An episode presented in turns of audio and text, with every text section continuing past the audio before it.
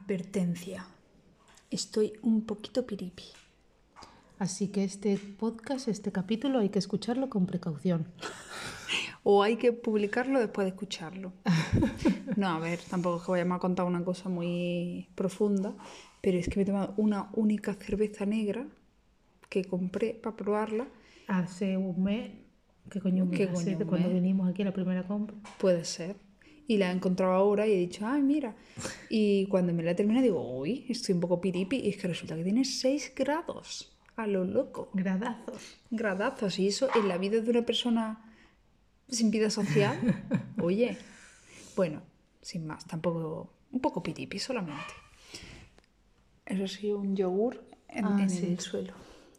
Está chupando Alca las babas de pipi que ha chupado previamente un yogur. Ha chupado las babas de alguien que se ha comido yo. Eso digo yo, saco baba sobre baba. Bueno, pues ¿de qué hoy vamos a hablar hoy, amiguita? Del vocabulario. De la comunicación más bien. Sí. Porque es que estas niñas de verdad están en modo esponja y cada día es una aventura y, y de repente esto Me estoy acordando esta mañana que le di- ¿cómo fue? Le digo, ¿quién bebe la piña debajo del mar? Y ella la relaciona con la canción de Bajo el mar, bajo el mar. Me ha hecho eso. Y yo le estaba cantando por esponja y se ha acordado de lo de Bajo el mar. Pues eso es un ejemplo de que lo pillan todo al vuelo.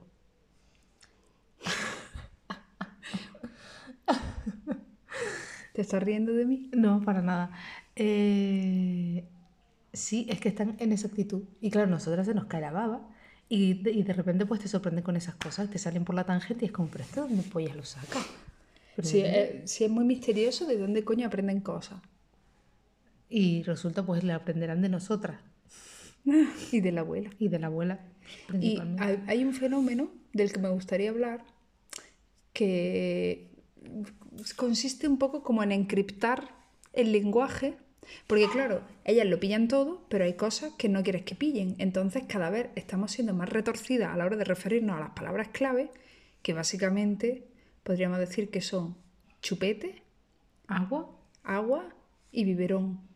Entonces se transforma en cosas como chupóctero, eh, goma, como, ¿qué más cosas bueno, la cosa naranja, la cosa blanca, La cosa naranja. Ya depende del color del eh, La sustancia blanca, La sustancia blanca es el biberón, la cosa naranja es el vaso, H2O. es el, es el agua de- Porque claro, si te estás preguntando por qué somos tan gilipollas de hacer eso, es porque a lo mejor, yo qué sé, a última hora de la noche, mm, pues estamos jugando allí en el cuarto con ella o algo, y entonces la pregunta, no, antiguamente, hace una semana, la pregunta era, ¿le hacemos ya el biberón? Venga, sí, bajo yo, venga, vale, pon.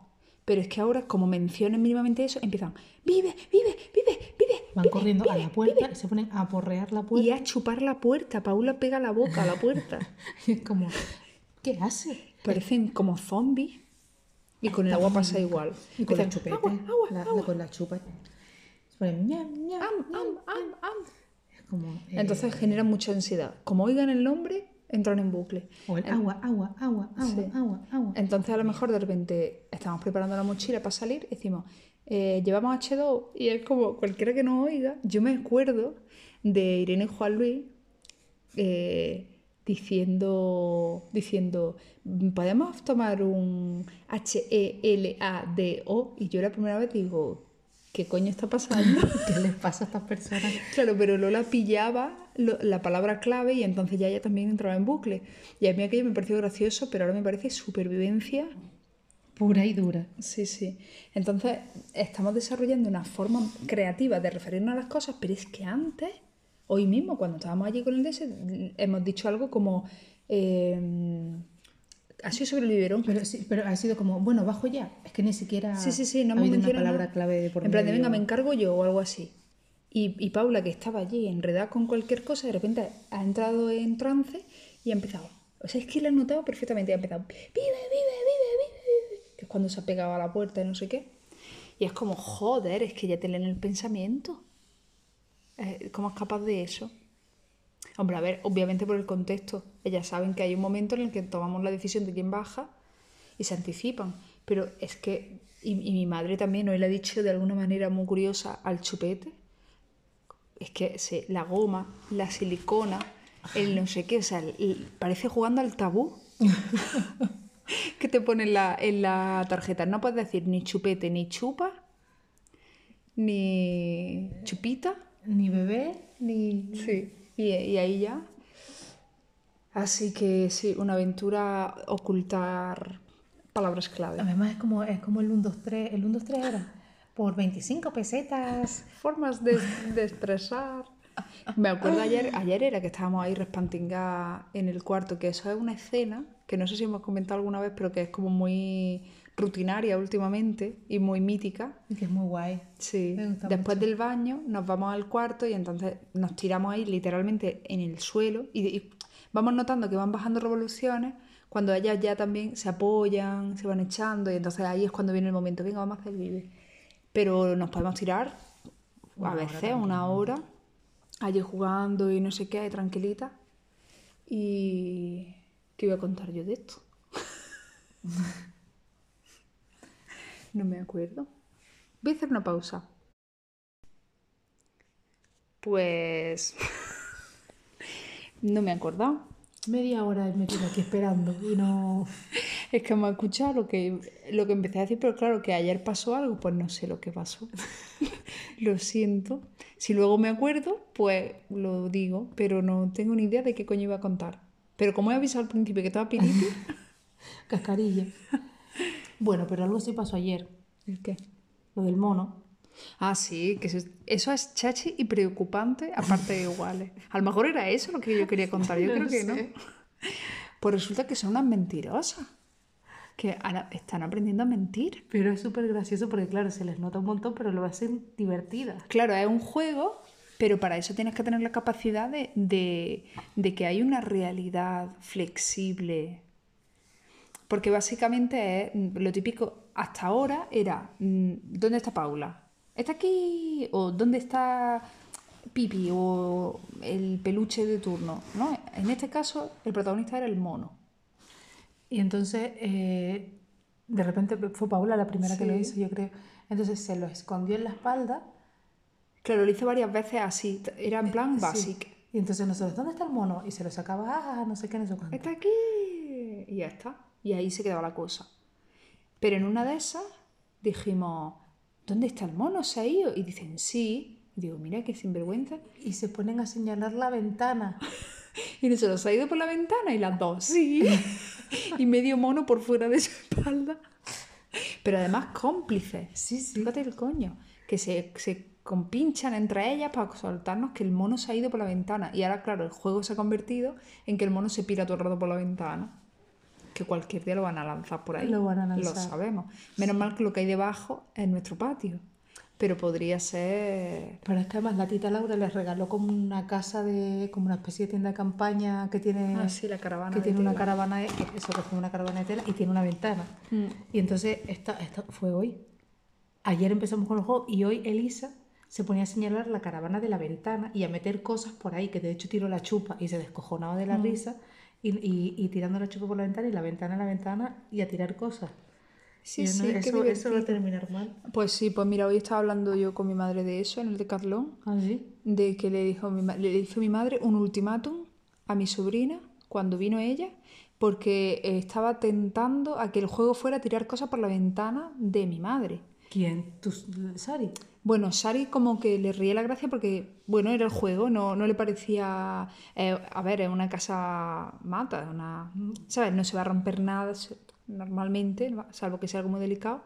Y das la vuelta y lo coges, pero claro, si está mi madre sola con las niñas y, la, y cogen y tiran cualquier cosa, no se puede ir a cogerlo. Pues que pueden tirar los teléfonos, las gafas de tu madre Claro. te las pillan. Pero aparte, no, no vas a estar. Imagínate que tira cualquier folletón, una tontería que tira por la ventana. Va, está, realmente está dando lugar a que un vecino pase y diga, oye, mira, que han tirado esto. Que no, que no, que eso no puede salir bien. Eso no, no viene a cuento. Entonces, como que dice mi madre, dice, claro, yo no le quería regañar a Sari porque se lo estaba pasando bien, en forma parte del juego, pero le dije, que sepas que lo que sea, me da igual que sea un móvil, lo que sea, lo que sea, que tiren por la ventana, no se coge. Porque es que si no, claro, cuando tú te vayas, o me pego yo todo el día dando vueltas, porque las niñas son fan de asomarse a la ventana y de saludar a todos los tractores, Bueno, a todo el que pase, Como solo pasan tractores, pues todos los tractores salen. sí o señora. Pues claro, si les da por tirar cosas por la ventana, mi madre está muy perdida. Entonces dijo, ni hablar. Lo que se caiga por la ventana, se queda por la ventana. Y, y les cortó el rollo. Y justo me lo estaba contando hoy en, en el Decathlon. Y estoy de acuerdo, porque es que como se ponga de moda tirar cosas por la ventana, es que, agüita, imagínate en Caletilla que tenemos al bar ahí abajo y todos los borrachos allí cantando Marc Anthony. Recibiendo cosas. Sí, pinzazos o, o lo que pillen. Una silla. Y además que sí, que es algo como muy gustoso, ¿no? Los niños tirando cosas por la ventana es como un clásico de ayer y siempre, ¿no? Pues sí, aquí apuntan maneras, pero ya lo último es que el mono se va por la ventana y es mentira, lo tienen ahí detrás de la espalda. A mí eso me ha dado, me ha dado repelús. Porque eso significa que tienen ya la capacidad de inventarse cosas. De- de- y, y lo que es peor, no de inventarse y estar jugando a que el mono se fue, sino de mentirnos a nosotras. En nuestra cara. Y claro, nosotras, ah, sí, se fue por la ventana, vaya.